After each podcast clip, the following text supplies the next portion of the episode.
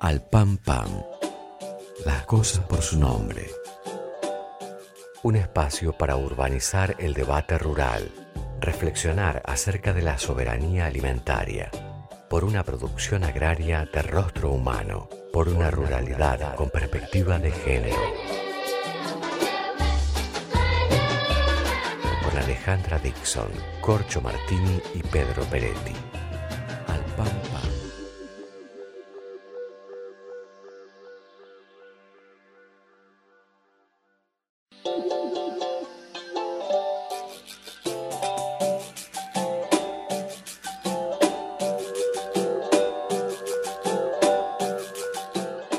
Bueno, gente, muy buenas tardes. Este es el programa número 29 de Al Pan Pan por Viento del Sur, la radio del Instituto Patria. Esto es posible porque eh, por muchas personas que son Rita Cortés y Alejandro Basiliev y Mariana Ponce de León en la producción de la radio, Julia Bastanzo en la coordinación general y en la operación técnica eh, Felipe Basualdo y Diego Cisternas, a todos ellos y todas ellas, muchísimas gracias por hacer posible esto. ¿Cómo anda, eh, mis queridos compañeros, cómo anda Corcho Martini?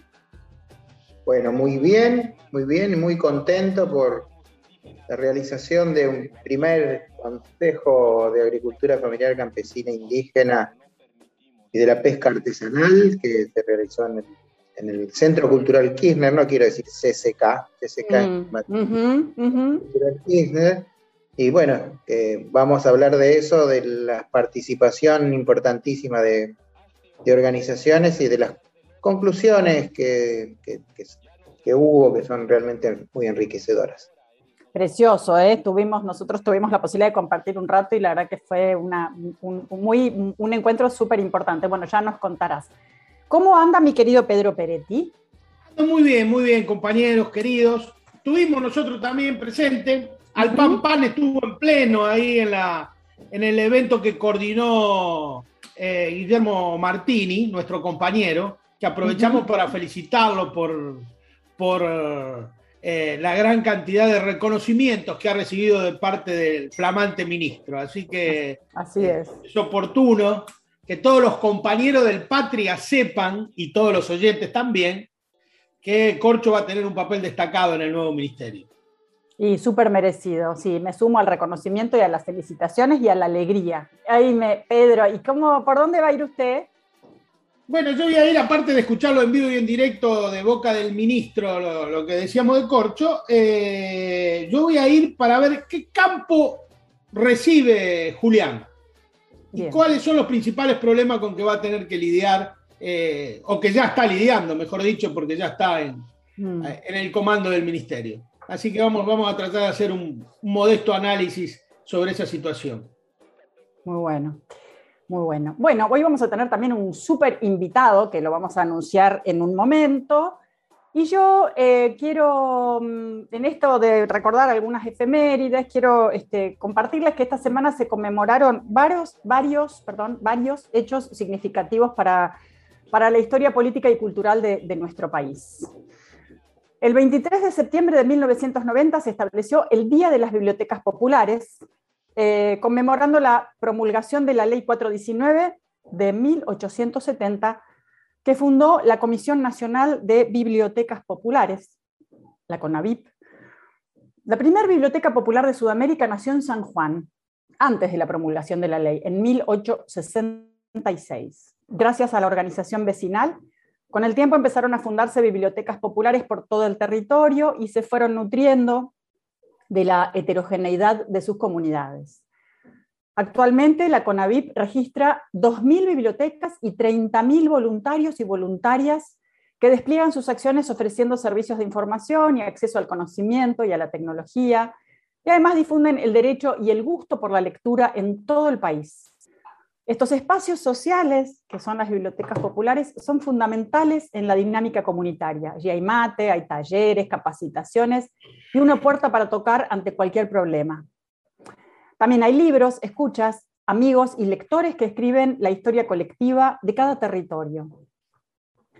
Las bibliotecas públicas en entornos rurales son fundamentales a la hora de equiparar posibilidades de acceso a los recursos informativos y culturales, ya que ahí es donde existen menos recursos y posibilidades. También un 23 de septiembre se celebra en Argentina el Día del Voto Femenino, porque un día como ese, de 1947, se promulgó la Ley 13.010, que consagró los derechos cívicos de las mujeres argentinas. En 1912, la ley Sáenz Peña había establecido el voto universal, secreto y obligatorio, pero, pero, solo para hombres. Las mujeres tuvimos que esperar 35 años para, más después de eso para ejercer nuestros derechos políticos. En 1907, Alicia Moró de Justo y Elvira Rawson eh, crearon el Comité Pro Sufragio Femenino en el seno del Partido Socialista. Desde este espacio político, el diputado Alfredo Palacios presentó en el Congreso el primer proyecto de voto femenino. Fue tan resistido que ni siquiera se trató. Después de ese proyecto se presentaron otras 22 iniciativas legislativas. En 1932, esta ley de sufragio femenino obtuvo media sanción en diputados, pero los sectores conservadores impidieron su aprobación en el Senado. El hecho de que la mujer pudiera elegir representantes o ser candidata tenía implicancias en la concepción de la vida familiar y en la autoridad en la vida privada. Generaba temores y visiones bastante catastróficas de lo que podía causar la incorporación de la mujer a la política. El peronismo planteó la discusión primero en el Senado en 1946 y luego en diputados en 1947. La retórica de Evita fue fundamental, reivindicando los modos plebeyos que dieron a la causa del voto femenino una radicalidad propia. Evita se enfrentó a los conservadores de la Alianza Libertadora Nacionalista, pero también a los compañeros del peronismo que se resistían al nuevo lugar de la mujer. El 11 de noviembre de 1951, después de cuatro años de una fuerte campaña de empadronamiento, que nos permitió además obtener una libreta cívica, porque hasta entonces la única documentación femenina era la partida de nacimiento. Más de 3.500.000 mujeres votaron por primera vez. La concurrencia fue masiva, participó el 90% del padrón femenino. Las mujeres superaron en cantidad de votos peronistas a los varones en todos los distritos. El presidente Perón fue reelegido con el 63,4% de los votos. Además, hubo un total de 109 mujeres elegidas entre diputadas, senadoras y legisladoras provinciales.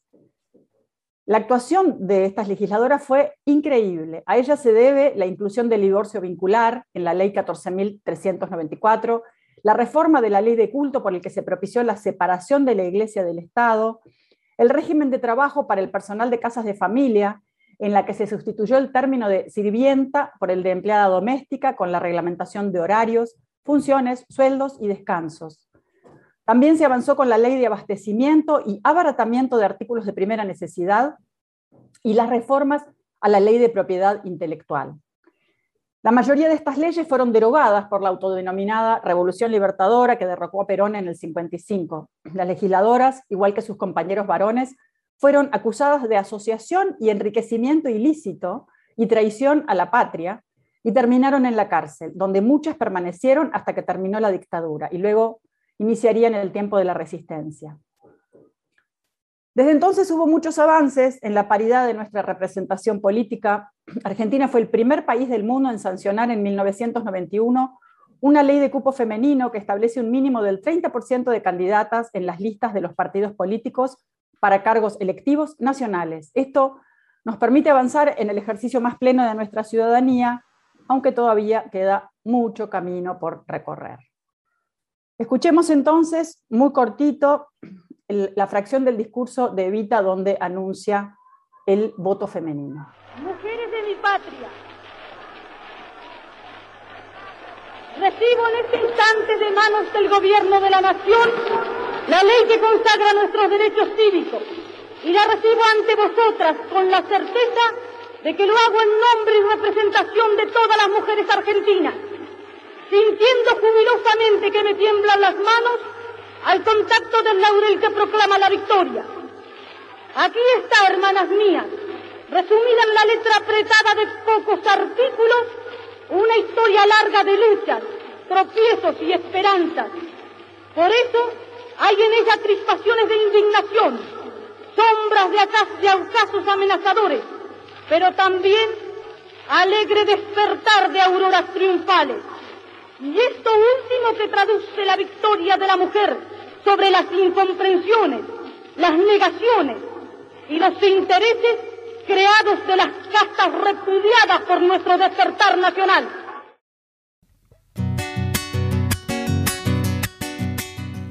Bueno, antes de. Em, vamos a escuchar un temita, un temita musical precioso de Rally Barrio Nuevo, que somos muy fan. Es, este, se llama Chacarera del Exilio, que es el tema que eligió nuestro invitado del día de hoy. Escuchamos el tema y presentamos al invitado.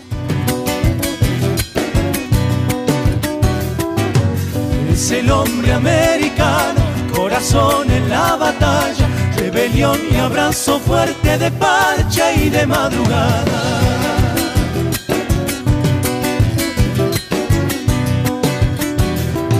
Soy latino de la danza, de Guevara y dictadores, de quebracho y cordillera, de exiliados y cantores. Chacarera del exilio, trashumante es mi destino, esta copla que me lleva descalzo por los caminos.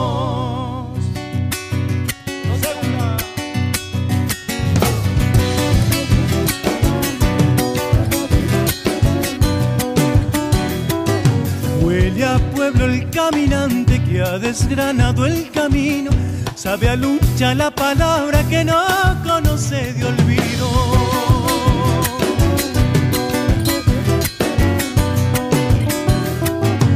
Tengo una mujer de fuego navegando en mis nostalgias, tengo una mujer de greda, me despierta en las mañanas.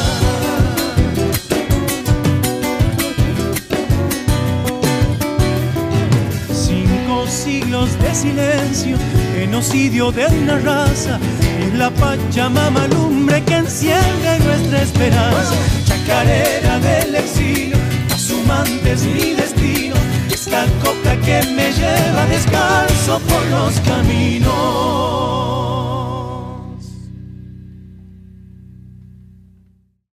Al pam pam, las cosas por su nombre.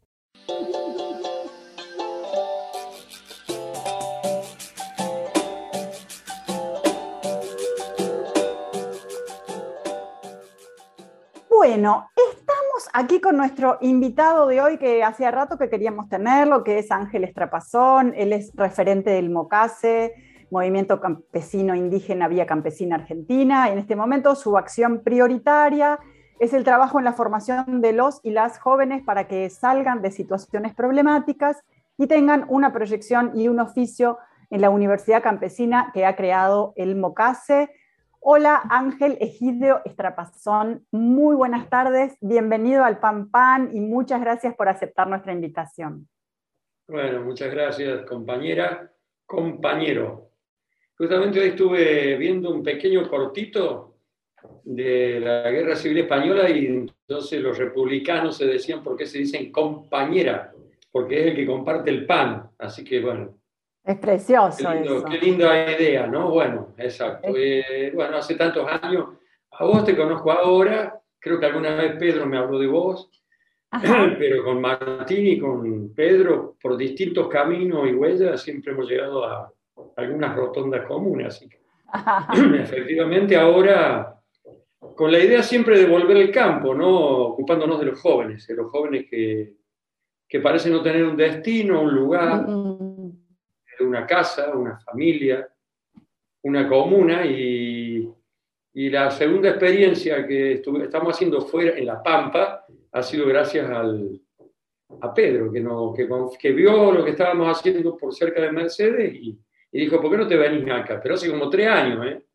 Lo que pasa es que nos paró la, bueno, lo que nos pasó a todo el mundo, en todo el mundo, que parece que algunos no quieren entender, que es la pandemia. Mm y bueno, y fuimos retrasando, pero, pero bueno, este año en un santiamén lo hicimos, en un santiamén, quiere decir. En un santiamén. porque dos meses atrás dijo el mm. jefe de la comuna, que es un gran compañero también, mm. dijo, ¿por qué no te venís ya? Porque si no la escuela se va a empezar a deteriorar y, Y, tiene una casita y la escuela, y efectivamente. Qué hermoso. Pero ya estamos recibiendo a varios jóvenes de acá. ¿eh? Empecemos un poquito más atrás. Ángel, contanos, para, ya tuvimos compañeras de Mocase, pero por las dudas, para los que recién se suman, contanos qué es el Mocase, qué es Villa Campesina, ah, etcétera. Bueno. ¿Quién sos vos? ¿Y quién sos vos? Si podés. Ah, bueno, bueno. Este, gracias. Este, a ver, empiezo por... Yo soy ahora mucho más eh, otro ser diferente por lo que pasé por Santiago del Estero. En realidad empecé por ahí, porque yo, cortito, eh, estudié filosofía, pedagogía cuando era muy jovencito. Eh, más jovencito que ahora, por supuesto. No, ahora tenés, sos jovencito con más años de práctica. Claro, pero elegí por conversaciones que tuve con, con otras personas, profesoras, elegí ir a Santiago del Estero a hacer una, un trabajo práctico, una tesis sobre la filosofía y la poesía y la música santiagueña, y en el transcurso de los dos o tres años de trabajo, este, bueno, me enamoraron de ahí, de, distintas maneras, me enamoraron cultural, políticamente, y, me convencieron, y me fui a vivir ahí, ¿no?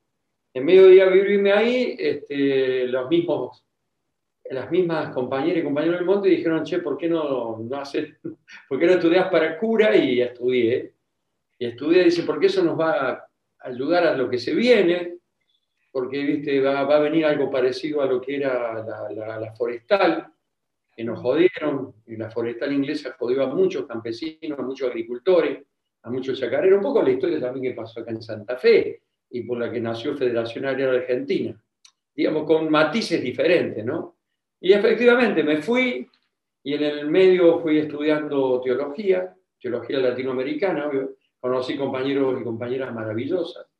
Digo, porque en ese tiempo y ahora también, la teología latinoamericana la estudiaban, y la Biblia la estudiaban muchas mujeres laicas, incluso muchas de ellas, te diría, no eran ni siquiera creyentes. Bueno, en medio de ese mundo, de ese mundo tan militante, tan comprometido, efectivamente, como preveían muchas compañeras y compañeros del monte adentro, este, empezó a venir esto que fue la expansión, ¿no? La expansión de la frontera agropecuaria, empezaron a llegar muchos extranjeros en ese tiempo, franceses, alemanes. Y bueno, y, y nosotros ya habíamos recorrido muchísimas huellas del monte, visitábamos ranchos, muchísimos ranchos. Bueno, este, Martini conoce mucho también eso, porque tuvo muchos compañeros, sobre todo del Chaco, de Misiones, ¿no?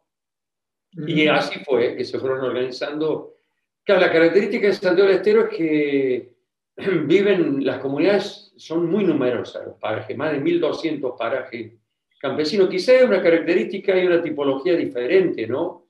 Al resto de Argentina, porque por suerte ahí muchos este, permanecieron en la tierra. Aún la conquista española no logró doblegarlos, y esta nueva vertiente de la modernidad tampoco, ni los forestales tampoco, cuando se fue las forestales por la llegada de Perón, porque viste que ellos te cuentan, yo tengo historia de viejos y viejas que te dicen, Perón nos decía, salte la tranquera y voten por nosotros, si los terratenientes no los dejan ir a votar, y así efectivamente, esa historia que parecen ser fantasía o mito, o, eh, fueron reales, yo los grabé y tengo grabado varias vidas. Las tenemos publicadas con la parte de editoriales de pedagogía de la Universidad de Luján.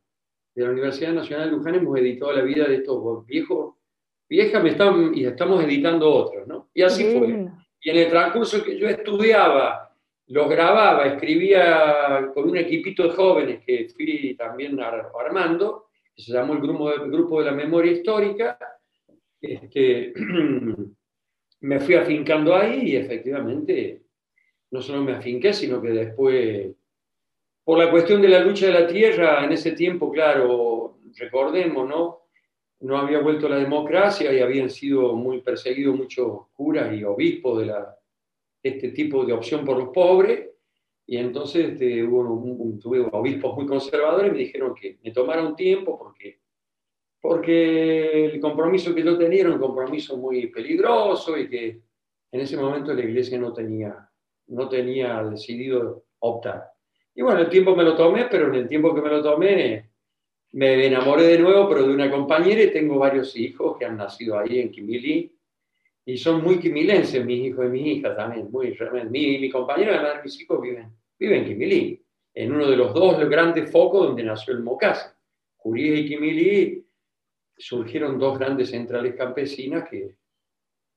Ahí también nos visitó alguien que para nosotros es muy memorable, el, el Pedro lo, lo debe recordar, creo que vos también, Martini, que fue Humberto Volando, y recuerdo que fue a una marcha que hicimos ante la Cámara de Diputados y tuvo, el discurso fue hermoso porque dijo, ¿y qué es lo que pasa? Se han cortado la página de la Constitución donde habla el derecho a la tierra, no sé qué, muy, muy bonito. ¿Y qué más dijo? ¿Y qué esperan? Que un pueblo cansado se, se canse y les arroje piedra en vez de pedirles este, derechos. Muy, muy lindo. Está grabado incluso, lo tenemos grabado ese discurso. Y lo vamos a poner en una parte de un libro de la historia, porque la verdad que muchos nos decían que era un hombre conservador, pero era de esos conservadores que veían los derechos, ¿no? que veían la justicia. Bueno, el Mocase que, que, está conformada en este momento por... Claro, después se, se fueron muchos jóvenes de otras provincias a ver esa experiencia y esos jóvenes fueron impulsando en muchísimas provincias en lo que es el Movimiento Nacional Campesino Indígena. Eh, fueron naciendo otras organizaciones también, por supuesto. Hoy articulamos eh, en este momento, hasta ahora, el corcho.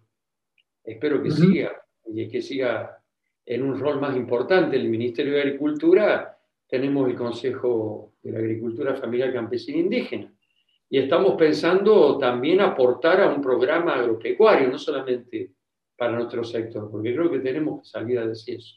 Con Pedro lo venimos hablando. Y son muchas comunidades organizadas en organizaciones de base y se conforman en, por las comunas o los municipios, se forman centrales campesinas. Y de las centrales campesinas salen delegadas y delegados. Ahora hay muchas delegadas mujeres Ustedes habrán tenido posibilidad de conversar con Deo. Y fuimos haciendo formación con la educación popular, fuimos haciendo formación política, porque. Y la escuela de agroecología que formó. No solo que la escuela de agroecología alfabetizó a muchísimos jóvenes y adultos también. Y porque hacíamos esto, ¿no? Con la terminalidad en estos últimos 15 años, primaria, secundaria, se hacía agroecología en la medida que terminaban la primaria o terminaban la secundaria, eh, se recibían de técnico en agroecología con un título que en el caso de Santiago da la provincia de Santiago así, con ese título, técnico en, agroecólogo o técnica en agroecología. Bueno, un día lindo también hoy, porque hoy creo que es este, la cuestión de la política y las mujeres, ¿no? En, en la historia del campo nacional y popular. Eso es una suma, los movimientos estos son una suma de comunidades organizadas por el agua, por la tierra, por la siembra, por el crédito para la producción, por eh, vender los productos de una manera más digna, sin con menos intermediario, el cabrito, el algodón, eh, la calabaza, el zapallo, el maíz. Hay zonas alfalferas, ¿no es cierto? Hay zonas hortícolas también en la zona de riego. Bueno, pero también está Mendoza, está Misión, que hacen hierba. En fin, tenemos esta diversidad inmensa que seguramente alguna vez habrán escuchado ustedes también hablar de Pedro, también la habrán escuchado de, del Corcho Martini, ¿no? Y bueno, lo apostamos fuertemente a esto, ¿no? A, a que los jóvenes tengan un destino, un proyecto de vida vinculado a lo agrario, no necesariamente todos, todos van a ser agricultores, pastores, a ganaderos, muchos seguramente pasarán a la industria, como la que estamos queriendo recuperar, ¿verdad? Muchas fábricas están cerradas en muchos pueblos, y estamos hablando de eso, de agarrar pueblos donde han quedado cerradas fábricas de alpargata, de anfunes, por ejemplo, Cruz del Eje, en Córdoba, ¿no? O fábrica de dulce de leche, acá conozco varios pueblitos, o fábrica de chinar, como decimos nosotros, ahí en Altamira, provincia de Buenos Aires. Y acá estamos, estamos tratando de embarcarnos en eso, haciendo que los jóvenes salgan de, un mundo muy oscuro, muy negro, sin, sin futuro y, y ver si los enamoramos, o para la agricultura o para la, para la industria, en cualquiera de sus vertientes.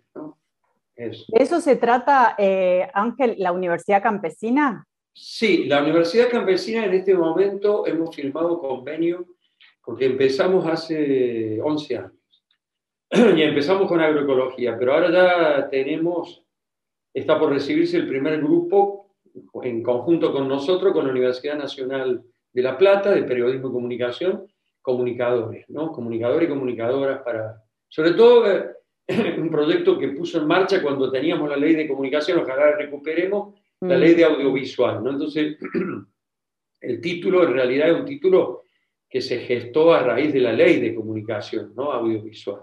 Entonces se reciben técnicos de comunicación audiovisual. Eh, y después ahora, hemos, a raíz de esta experiencia, con, eh, bueno, se están por recibir 75 jóvenes y ya se han inscrito más de 200.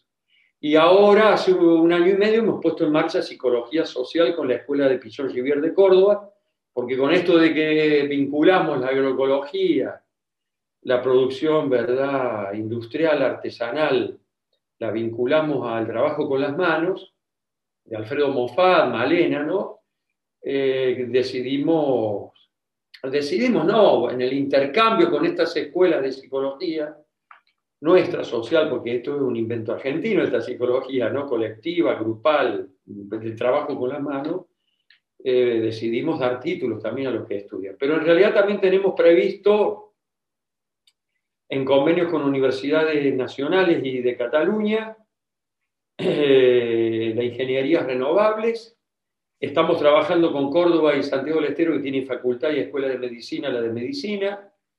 Estamos trabajando también arquitectura. En fin, brindar un poco como ocho grandes profesiones que para nosotros son claves, la historia humana, la arquitectura, ¿no? Eh, la medicina, la, la salud, eh, la agroecología, la producción de alimentos, es la comunicación, disputar la comunicación, es una gran, es un gran deuda que tenemos, ¿no? Mm. A ver cómo vamos torciendo el brazo de las grandes corporaciones que envenenan y formotean. Yo lo veo en los jóvenes, eh, que, con los que convivo cotidianamente, ¿no? Cómo reproducen lo que les dice Clarín o lo que les dice Nación. Es tremendo. Tremendo. Sabes que eh, nosotros, eh, yo tengo unos compañeros, amigos, amigas que hicieron un profesorado de enseñanza primaria en la Villa 21-24, ¿no? Es una organización. ¿Los conoces? Sí. Los, los Decir es Poder. Claro. Y entonces se, se, trata un poco de lo mismo, bueno, en un ámbito urbano, digamos, ¿no? Que es esto, ¿no? Es, las dos lemas son nuestros, nuestras cabezas piensan donde nuestros pies caminan. Claro. Y el otro es decir es poder, y tiene todo que ver con lo que estás diciendo, ¿no? Porque lo que pasa es que nosotros desde hace muchísimos años, 20 años atrás, empezamos un poco más. Con esto que armamos los grupos de jóvenes de memoria histórica con universitarios de sociología o de, de ingeniería agrónoma, ¿no? Eh, o de veterinaria o de ingeniería so, eh, zootecnista o, también ahora, claro, la UBA y varias universidades tienen por suerte técnico en, en técnico en ambientalistas, técnico en ecología, ¿no? con la Universidad también de Entre Ríos, bueno, hay varias. Tenemos convenio con más de 14 universidades de Argentina, nacionales, que ellos a estos títulos los van a certificar. O sea, nosotros hacemos una inscripción, esta universidad nos pide que recibamos a un 20 por 30% de sus profesores y profesoras. Habíamos conseguido un fondo, además, en el tiempo de Cristina, para que viajen los profesores y los viáticos. Y habíamos empezado a hacerlo, con la UBA, con lo de La Plata, con Quilmes. Bueno, ahora lo vamos a retomar porque con la presencialidad, como no había presencialidad, lo digital en algún sentido nos ayudó, nos acortó distancia, pero en otro sentido, claro, perdés un poco la práctica, porque la UNICAM, la Universidad Campesina, lo que tiene es lo que hacemos, estamos haciendo acá con el jefe de la comuna, con Pedro, que es tener las huertas, tener los viveros, tener el pastoreo. Es impresionante el pastoreo, ¿no? De ovejas o de cabra, eh, lo terapéutico que es para muchos que están muy jodido. si me permiten usar una palabra popular, cagado, cagados. Porque vienen de circunstancias, bueno, vos lo sabes de la Villa Pero es increíble el pastoreo, lo, terapéutico que es, las abejas. Sí, sí, tremendo. ¿Tendrá algo que ver eso con que haya sido la gran metáfora de, digamos, cristiana, ¿no? Trabajar sí, que es una metáfora persa en realidad, porque Mira. a Jesús cuando, viste, que los escritores bíblicos, si me permite, me despacho un poco con teología bíblica, latinoamericano, de la, ese fue lo que hizo la gran revolución ¿no? y el Concilio Vaticano II, que eh, en realidad el 90% de, los, las metáforas bíblicas vienen del mundo persa. ¿eh? Este, Mira. Sí, sí, sí, sí. Bueno, eran pueblos pastores, ¿no? En esa diáspora que tuvieron los judíos con el, en, el norte, ¿verdad? En Egipto o en lo que es Afganistán hoy, lo que, lo que es toda la sabiduría rumí, todo eso, bueno, obviamente Supongo que cuando llegaban los fogones nocturnos, entre los pastores se pensaban a contar historias y ahí, de ahí vienen las historias bíblicas, no es que, no es que Dios dijo eso, los seres humanos le hacen a decir a Dios lo que los seres humanos se dicen a sí mismos enseñando, ¿no? Después, por supuesto, en el medio los que creen, creemos que ahí andan, andan los, seres misteriosos mm. impresionantes inconmensurables, pero para realmente son historias, metáforas, parábolas que seguramente los papás y las mamás usaban para explicarle a los niños, a los jóvenes, de qué se trata la vida, porque son grandes parábolas, ¿no? Pero es cierto, yo conocí a muchos compañeros ahí en la FAO, por eso sabe que he ido muchos años, con Pedro nos hemos conocido muchas veces discutiéndole a los estados poderosos del mundo los modelos para superar el hambre en el mundo, ¿no? Y, bueno, los tuaregs, este, yo escuché los tuaregs esto, que ellos no tienen manicomio cuando les viene algún loco, así, cuando tienen algún problema mental, este, salir a pastorear las camellas, mujeres, este, hembras, y, a ordeñarla ha sido siempre la mejor terapia para ellos. Nada de encerrar, al revés, que salgan al aire libre, anden, caminen. Todo lo contrario de lo que ha hecho Occidente, ¿no? Totalmente, totalmente. Y bueno, fui registrando esas metodologías eh, criollas y metodologías de, de, pueblos que, bueno, de lo que seguro que tenemos mucho que aprender, por suerte. Sin duda que sí. Eh, Corcho o Pedro, ¿tienen ganas de, hacer algún, alguna pregunta, algún aporte? No, a mí me da gusto escucharlo al Ángel, no, no, es una pena interrumpirlo porque es una fuente inagotable de, de sabiduría militante. Así que me, parece, me parece muy importante que rescatemos eh, todo lo que está haciendo y todo lo que ha hecho el Mocase, ¿no es cierto? Eh, preocupándose por los jóvenes campesinos, por los jóvenes que tienen problemas. Eh, en ese sentido, ¿en qué proyecto está ahora, están ahora, Ángel? ¿Qué, ¿Qué están haciendo específicamente en este momento? ¿A dónde estás vos? Ahora estoy en un lugar que se llama Campo, Escuela Campo Moto, que debe estar a unos 8 kilómetros del campo de Pedro, de la chacra Mister Pedro, y a, no llega casi 11 kilómetros de Máximo Paz. Y para los que, bueno, lo deben haber escuchado muchas veces, de vos, pero este es un lugar emblemático de las luchas de la reforma agraria moderna, ¿no?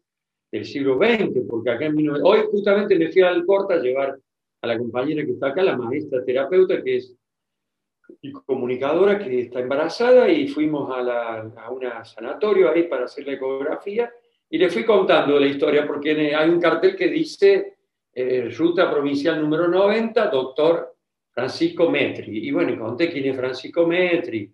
Lindo, porque estos recorridos nos llevan a la historia tremenda que fue Grito de Alcorta, de donde nació la Federación Agraria Argentina, ¿no? Y, y realmente es un lugar emblemático, más allá eh, de las cuestiones de los sistemas productivos, por suerte todavía acá las chacras son de 20, de 30, de 50, bueno, algunas de 200, pero realmente se ve, se ve lo que pasó en el pasado de la distribución de la tierra.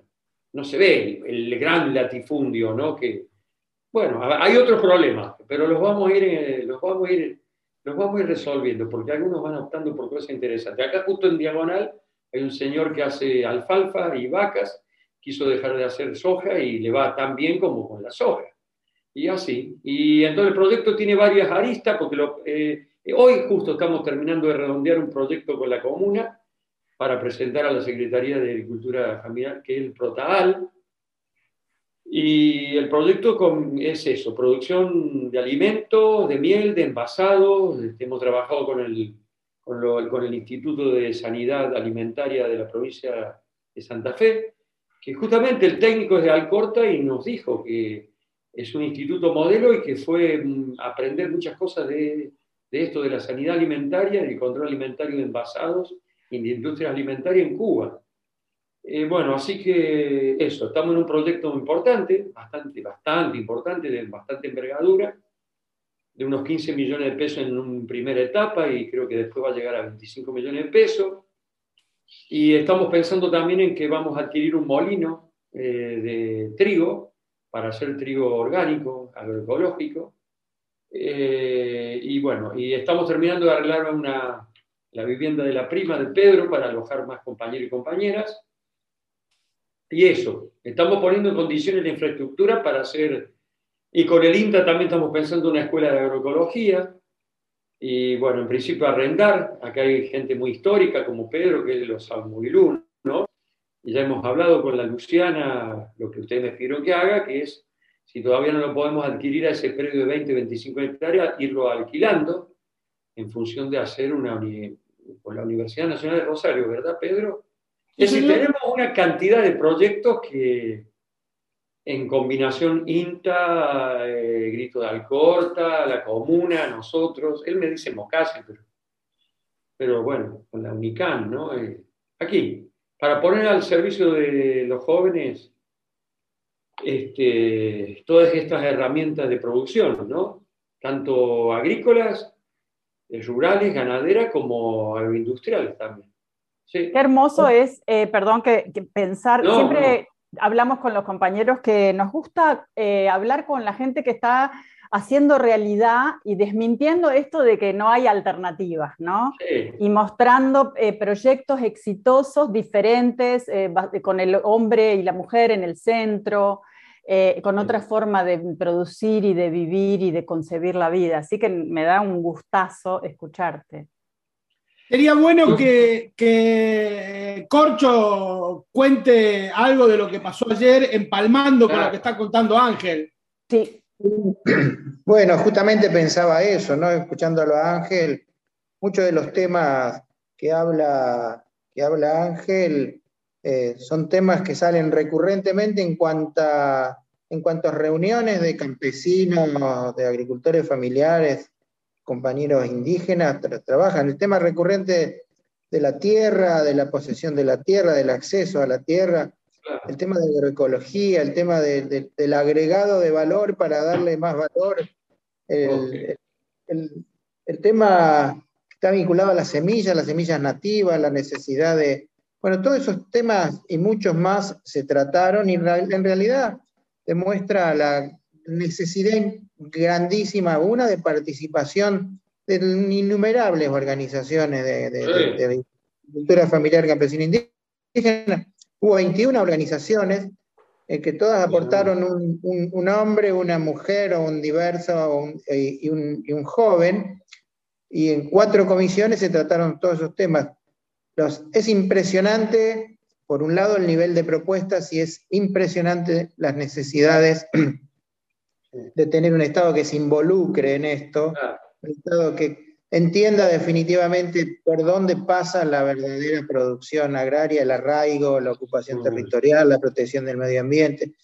Y entonces, bueno, dos días de trabajo, unas conclusiones fantásticas, obviamente no las voy a leer acá, pero todas enraizadas en, en un término que por un lado se llama podemos definir genéricamente soberanía, la soberanía sobre la tierra, la soberanía sobre los recursos naturales, sobre la investigación, sobre el desarrollo, sobre las semillas.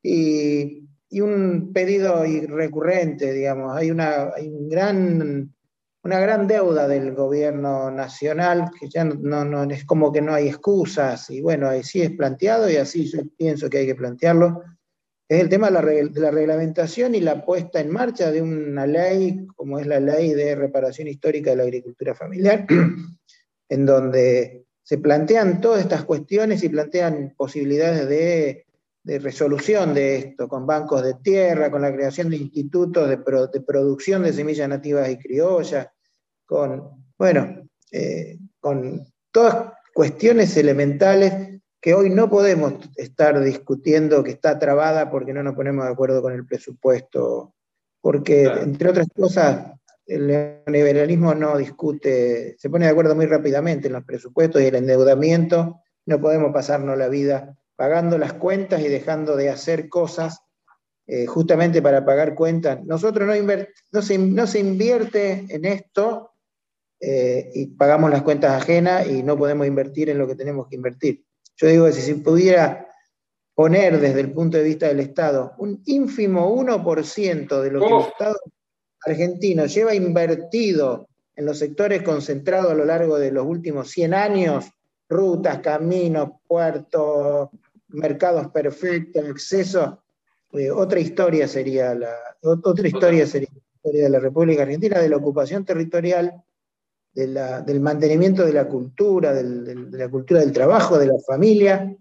Eh, tema recurrente ahora, la conectividad. Han sufrido, pero terriblemente, la falta de recursos de comunicación para, estar conectados con, el mundo, con, para ser, tener acceso a la capacitación, a la formación, a la diversión. Los jóvenes tienen que tener sus propios lugares. Y bueno, eh, cuando te escucho, y recién pensaba una cosa mientras vos hablabas, ¿no? Que es marcado que estamos muchos de nosotros por el tema del postulado del concilio, del, concilio, del concilio Vaticano II, la teología de la liberación, eh, la opción por los pobres, y bueno, eh, que son principios irrenunciables que hace que recurrentemente los caminos se cruzan siempre en, el mismo, siempre en los mismos rumbos y siempre como con el eje de pensar en los demás, pensar en colectivo por encima de los intereses personales, ¿no? Así que,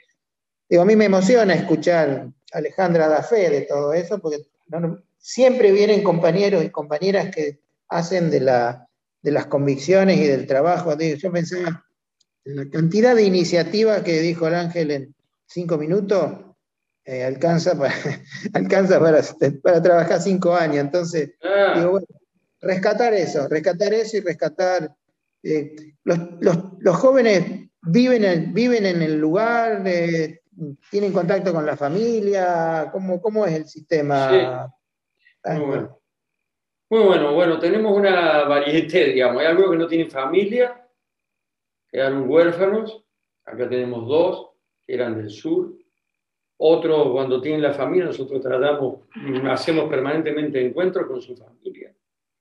Otros tienen un alejamiento del papá, no de la mamá. Otros tienen alejamiento del papá, no tienen la mamá. Otros tienen alejamiento incluso de la mamá, aunque no creamos. Tenemos tres casos. Eh, sí, hay una variedad porque hay, ¿cómo se, de los, no voy a dar el número, pero han pasado más de unas 300 y pico de, jóvenes, sobre todo en la UNICAM. La arrimada por acá fue porque muchos jóvenes nos mandaban, de, por ejemplo, de las villas de Matanza, ¿no? de la Matanza o de Rosario.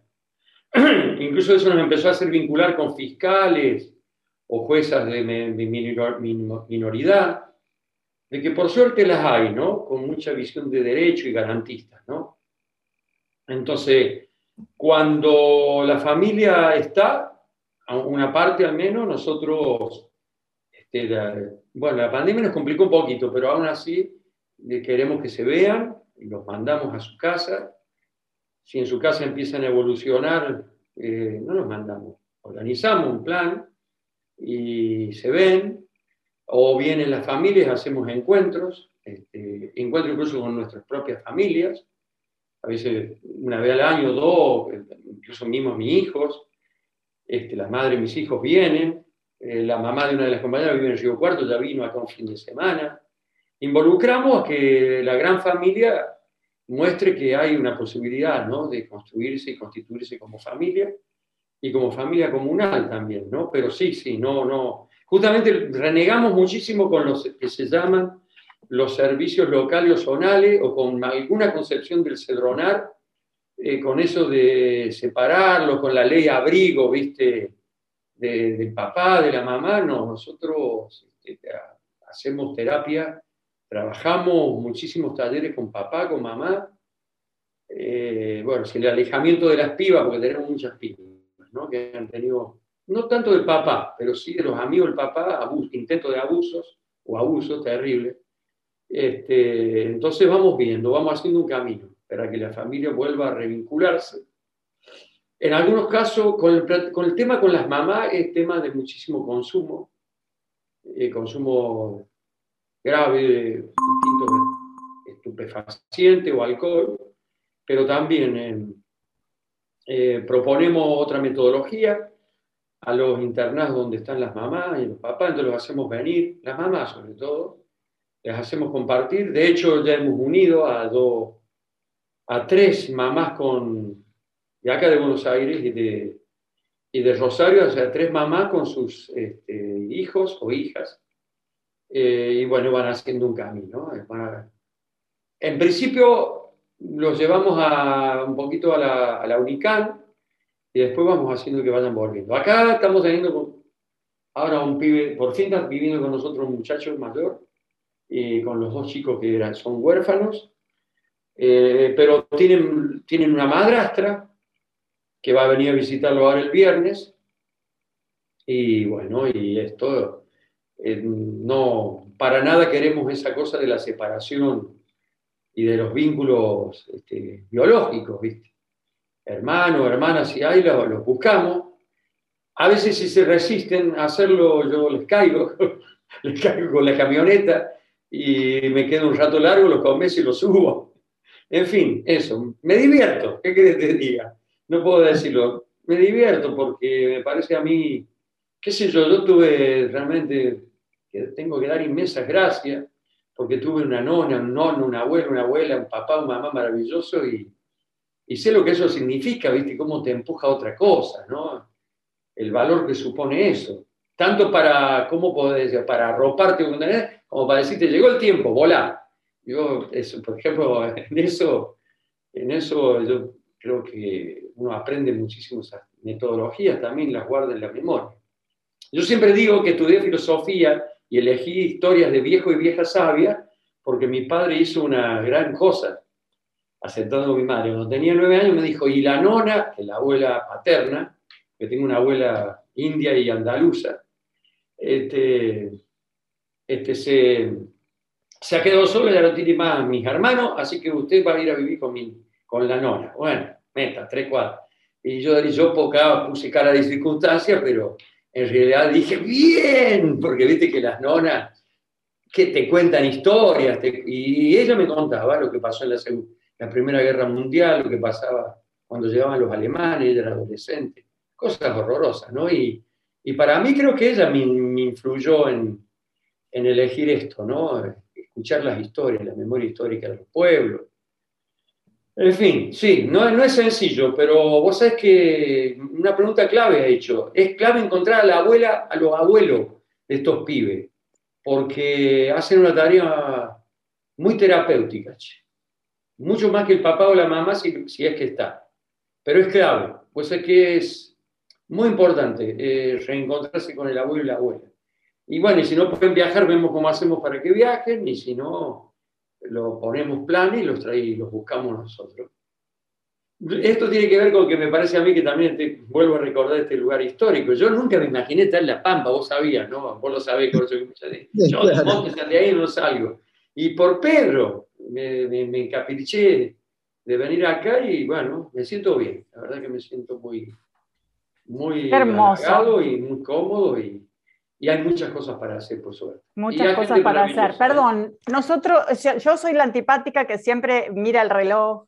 Sí, y sí. Dice que, que, que, por suerte nos quedan muchas cosas para conversar contigo y nos va a dar un gusto enormemente grande de volver a tenerte, de ir a, de ir a conversar, incluso tal vez de ir a conversar con ustedes allá y a lo mejor tener la posibilidad de, de, conversar con alguna de las personas que están formando parte de estas montón de iniciativas. Para contarle a la gente, estamos hablando con Ángel Estrapazón, referente del bueno. Movimiento Campesino Indígena Vía Campesina Argentina.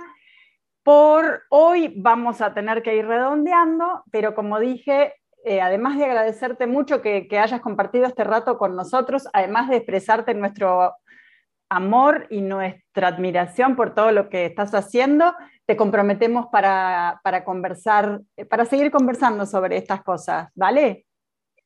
Mira, voy a decir brevemente, ¿no? agradecí a Pedro hace un rato, pero Corcho preguntó una cosa clave, Martini, sobre los ancestros nuestros, los papás y mamá, y me llevó a los abuelos. No, yo agradezco inmensamente. Nadie hace lo que hace. Yo tengo en ese sentido, viste, muy, muy profundizado dentro. Nadie llega a hacer cosas de esta y la están haciendo por suerte cada vez muchísimos más seres humanos y los jóvenes están entusiasmados por hacer esto. Ojalá que logremos enamorar a los jóvenes de algunos que son derechosos y falsos también. Perdón que lo diga tan explícitamente. Para mí, nuestra clave está en enamorar a esos jóvenes. Eh, nadie lo hace si no tenemos muchísimos que están con nosotros. ¿eh? Eh, es verdad, somos seres vinculares, pero bueno, alguno hace punta, ¿no? Y los demás se suman. Mm. Buenísimo. Bueno, mm. muy lindo. Gracias a Vientos del Sur. Muchas gracias. Muchísimas gracias. Y eh, en público. Gracias, Pedro, por confiar. Chao, cura. Yo le voy a decir como le decimos nosotros. Cura estrapazo. cura, cura y que sana. Cura porque sana. Así me dicen en el pueblo. ¿Usted es el padre, que, el padrecito que trajo Pedro? Sí, pensar que Pedro no es tan creyente, me dijo un día, ayer una señora, una viejita. Es más creyente que usted y que yo, le dije yo. Él no sabe, pero es creyente. Bueno, un gustazo, che. Gracias, muchísimas gracias. Un gustazo enorme. Hasta luego, gracias. Al pam pam, las cosas por su nombre. Qué bárbaro, ¿no? Ah, qué fuerte, muy hermoso, muy hermoso. ¿Cuánta gente de este tipo encontramos en 29 programas? Dios mío. Bastante, sí, es verdad, hasta es verdad. Hasta yo, dije, Dios mío, imagínate. ¿Te das cuenta? Lo que nos hace hacer este hombre. Muy bueno, hermoso. Qué linda concepción igualmente de la espiritualidad, de la religiosidad o como sea que él lo llame, porque no hay que atarse a las palabras, pero la fe es esto, ¿no? La fe es básicamente esto. Ay, qué difícil, ¿no? Seguir, pero yo no quería dejar de, aunque sea de, que ustedes pudieran contar muy brevemente, porque nos quedan muy poquitos minutos, em, quizás eh, a, Pedro, si tiene ganas, porque me parece que lo de Corcho, yo quisiera, Corcho, que el, próximo programa, si vos estás de acuerdo, te despaches sobre lo que pasó en el encuentro, ¿te parece bien? Sí, sí, sí, contar mucho más, porque hay mucha riqueza en la... Por eso, y me, daría... Una puntada de la gente. Sí, estaría buenísimo. Entonces, Pedro, quizás si tenés ganas muy brevemente de eh, contarnos lo que, lo que ibas a, lo que nos anunciaste sobre qué le espera a Julio Domínguez como ministro. Bueno, sí, muy brevemente, porque eh, la verdad que la, conversación con Ángel es eh, extraordinaria. Siempre hablar con él es, es muy gratificante. yo creo que Julián recibe, recibe una situación económica del sector agropecuario muy buena. Creo que es la mejor de los últimos 20 años. Y no lo digo yo, no lo dice Pedro Peretti. Lo dice, por ejemplo, el diario La Nación, ¿eh? en un reportaje que le hizo ayer al presidente de la Cámara eh, eh, Argentina de Fabricantes de Maquinaria Agrícola, Eduardo Borri, el mismo periodista Cristian Mira, que insospechado de tener alguna arista progresista, dice, el buen nivel de los últimos dos años, los fabricantes de maquinaria agrícola nacional buscan que ese fenómeno no sea pasajero. ¿eh? Y, pero dice una cosa muy eh, Borri, que es el presidente, que es un industrial, eh, presidente de Metalfor, una de las principales. Es de Marco Juárez, vecino de mi casa, a una cuadra vivía cuando éramos chicos. Es, de Marco Juárez, efectivamente. dice, tanto como en el 20 como en el 21 han sido meses muy buenos por múltiples causas que coexisten y se complementan. Este gobierno, por el gobierno nuestro, puso a disposición de los productores créditos a tasas razonables. Veníamos a finales del gobierno anterior con tasas del 70 al 80%. Nadie hace con ese tipo de tasas ningún negocio. Pero hay un punto mejorable en eso y bueno. Pero fíjense que, que hace una, es muy, es muy importante porque esto es un termómetro de cómo está la situación del campo capitalizado en línea general, ¿no es cierto? Y ese campo, que está en tan buena situación económica, tiene una complejidad política muy grande. Por eso que lo que le espera a, a, Julián va a ser una actividad política para tratar de desmontar todo el andaviaje conspirativo que ha armado la mesa de enlace eh, para tratar de eh, perjudicarnos en las elecciones y mejorar las chances de Cambiemos. También le va a esperar a Julián la resolución del tema del cepo de la carne. Yo creo que Julián lo va a manejar y va a encontrar alguna solución bastante expeditiva. Ya tuvo varias reuniones con, algunos, con algunos referentes del tema ganadero. prioridad número uno de lo que está haciendo es resolver la cosa antes del miércoles que viene. Claro. Bueno, es una buena información. El corcho es en este sentido palabra, palabra calificada. Eh, yo creo que le va a encontrar la solución. Eh, por lo menos eh, pensamos que, va, que va por buen camino. ese, ese es el tema. Pero tiene otro problema, que es transversal a todo el gobierno, que lo incluye que lo incluye a, que lo incluye a, Julián, ¿no es cierto? Que es el problema de los precios de los alimentos. Ese es un tema muy, muy complejo y, que, tiene, y que tiene aristas muy difícil de domar. Pero ustedes fíjense en este dato ¿eh? que acaba de dar eh, eh, una consultora, que es una consultora diríamos, relativamente importante. Los alimentos duplicaron los aumentos de salario y jubilación en los últimos dos años. Fíjense ustedes que hay un índice de, aumento eh, que es realmente eh, impactante, que de acuerdo a la consultora Focus Market, entre agosto del 2019 y el mismo mes de este año hubo aumentos del 100% en las jubilaciones y del 99% en el salario mínimo vital y móvil. En tanto, el precio del arroz subió en el mismo lapso el 254%. ¿Eh?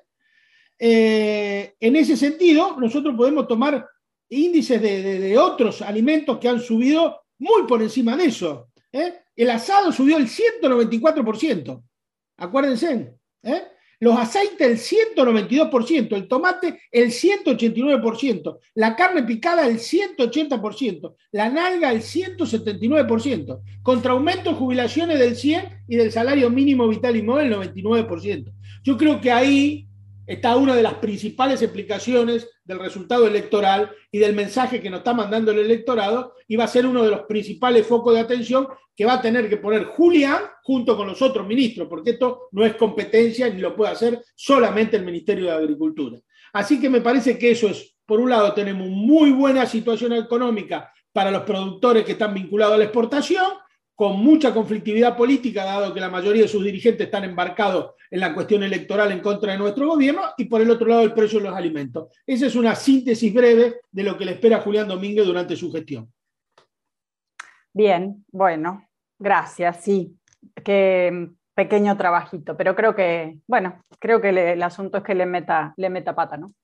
Bueno, gente, nos estamos yendo. Eh, nos vamos a ir escuchando un, en, homenaje a, nuestro, nuestro Ángel Estrapazón, eh, Sacha Puma, un escondido de Oscar Valles y Guillermo González, eh, interpretado por los genios de Luna Monte y Juan Quintero. Antes de despedirnos, queremos este, recordarles que este programa se repite, repite mañana, sábado a las 9 de la mañana. Y luego va a quedar como Spotify en, este, en el Twitter, en el, perdón, va a quedar como podcast en el Spotify de la radio, que es Viento del Sur, y otras formas de comunicarse con la radio son el Instagram, el Facebook o el Twitter, arroba Radio del Patria. Dicho esto, compañeros, me despido de ustedes. Hasta la semana que viene. Muchísimas gracias. Felicitaciones, Corcho. Felicitaciones, Pedro, por toda la articulación con Ángel.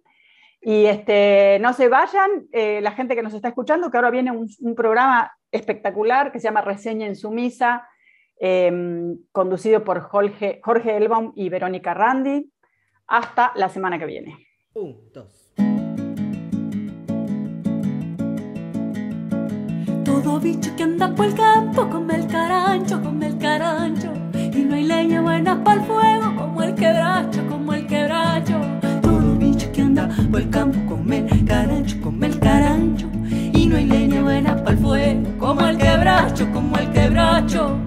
Soy santiagueño de Silípica, viejo violinero del pago piquero. Toda chinita quinceañera, siempre es mañera, siempre es mañera. Y una vez que tiene marido, ya se sosiega, ya se sosiega. Cuando era chango, yendo al lapio piu, silbando y cantando, yo me lo pasaba ondeando. Todos los changos santiagueños bailan marambo, bailan marambo, y los pasan tocando el bombo, siempre esparreando, siempre esparreando. El Sachapuma, hacete amigo. Chinita churita, ven y escóndete conmigo.